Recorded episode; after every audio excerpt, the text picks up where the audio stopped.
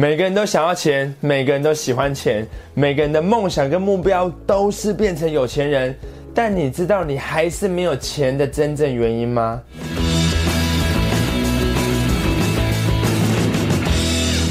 ？What's up, guys？我是张麦克，欢迎收看今天的节目。如果你是第一次来到我的频道，想要学习关于业务销售、对生活工作有用的知识跟技巧，赶快点击订阅频道跟打开通知小铃铛，才不会漏掉任何东西哦。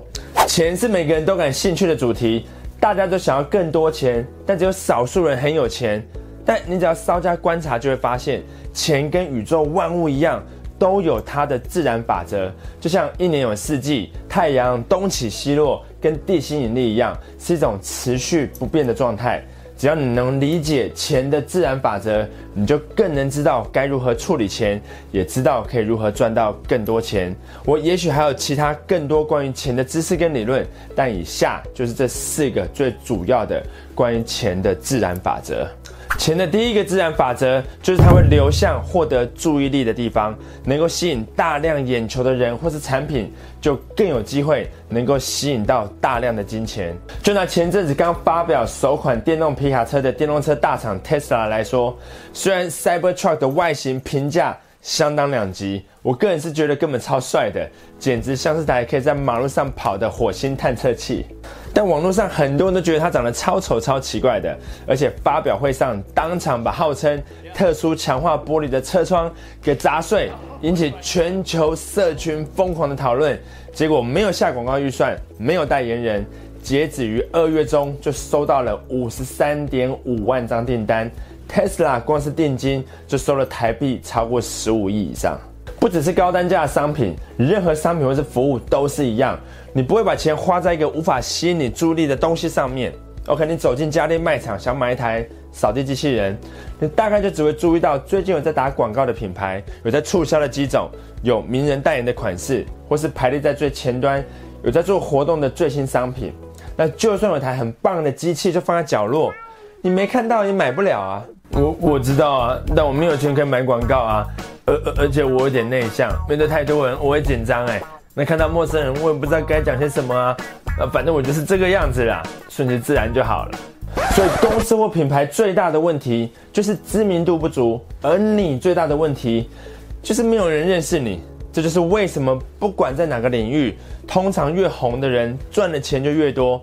那你认识的人越多，或是认识你的人越多，你就更能获得更多的注意力，就更有机会能够赚到更多的钱。就算是一个投资的好机会，也需要有人告诉你，对吧？但不要误以为能够吸引到眼球跟注意力，就一定可以赚到钱哦。No No，能够获得注意力是个必要条件，但不是唯一的条件。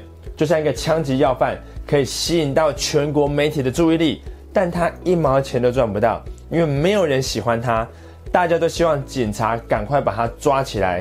那这个也是钱的第二个自然法则，就是他会流向能够获得好感度的地方。你如果喜欢或崇拜贾博士，你大概就会买苹果的 iPhone。你喜欢 Starbucks 的氛围跟品牌形象，你就更喜欢去那边喝咖啡。我即使是外带咖啡，比便利商店贵四倍，它有好喝四倍吗？未必，但你还是愿意花四倍的价钱来有个绿色人鱼 logo 在杯子上，感觉就好喝多了，不是吗？你会把钱花在让你有好感度的地方，即使你知道这笔钱花下去，你不会得到任何的商品或是服务，像是公益单位或是慈善机构的募款活动，你觉得他们是在做帮助社会弱势的好事情，你认为他们值得被帮助，你对他们有好感度，你就愿意把钱交给他们。先不管某些善款用途可能有争议的负面新闻，但实际光是二零一三年的捐款收入就高达九十亿三千五百三十一万。就算是买房子、车子或是保险都一样，五个业务站出来，如果条件都一样，你会跟谁买？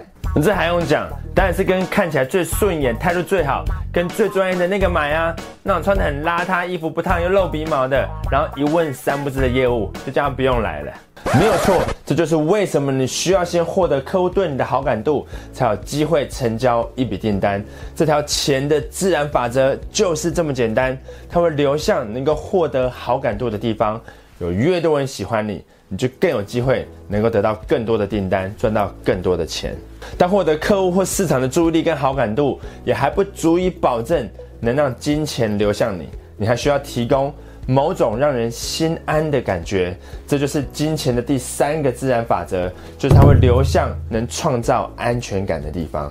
安全感指的是你对产品或服务有信心，不怕买到品质低落的烂东西，不怕买到假货，不怕买贵或买错。不怕没有售后服务，我不怕投资亏钱，不怕公司会倒掉，也不怕业务人员无法兑现他给你的承诺。你如果对产品没有这样子的信心，你是不可能会把钱掏出来的，是吗？对啊，我不是疯了，把钱花在买烂东西上面，而且我上个礼拜就在网络上买到假鞋子，结果现在对方要跟我挥，不让我退，我待会还要去警察局报案呢，那蛮有个衰的，早知道就去看一下网络评价再买了。这就是为什么你经常会听到客户跟你说：“我需要再考虑一下。”他们并不是真的需要再考虑一下，或是真的需要回去跟家人商量讨论一下。他们通常就只是没有那么相信你讲的话而已。你没有让客户感受到足够的安全感，他们就不会把钱掏出来给你。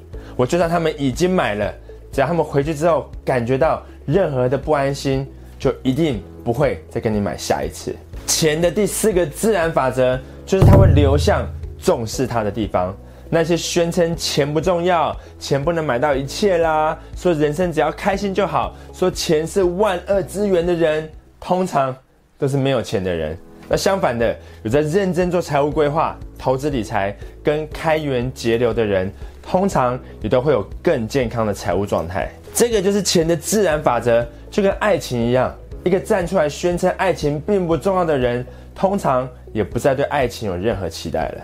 另外，还有一种不重视钱的状态，就是无法克制的浪费钱，像是冲动型购物，或是把钱花在一些没有那么重要或必要的东西上面。那根据国外的一份调查发现，有百分之七十的乐透头奖得主最后的下场都是宣告破产。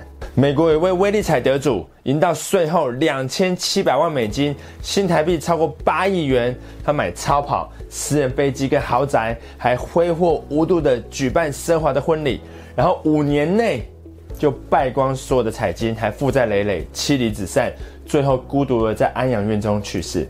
你不重视钱，你不做财务规划，或是毫无节制浪费钱，他就会离你而去。OK，以上就是这四个我观察到的。关于钱的自然法则，第一是它会流向能获得注意力的地方，像是能够吸引大量眼球的媒体行销案，或是各领域的当红炸子机。那第二呢，是它会流向能够获得好感度的地方。你越让越多人喜欢你，你就越有机会赚到更多的钱。我第三是他会流向能够创造安全感的地方。要是对方不相信你，他就不会把钱掏出来给你。那第四就是他会流向重视他的地方，宣称钱不重要或是无法克制浪费钱的人，都终有一天会失去所有的财富。基于这四个关于钱的自然法则，你会很容易就发现，那些所谓的有钱人，不管是白手起家的创业者，或是能够维持住财富的富二代，都有遵守这四个钱的自然法则，而没有遵守这四个自然法则的人，都很容易。落入金钱的陷阱，变成一个穷人。但你知道这个世界上有不止一种类型的穷人吗？这个就是我在下部影片要来跟你分析的四种类型的穷人。但只有其中一种有机会变成有钱人，另外三种将终身被卡在贫穷的状态。如果你想要知道自己是哪一种穷人，也想要知道自己是否有机会变成有钱人的话，那就千万不要错过下一集的节目。四种类型的穷人。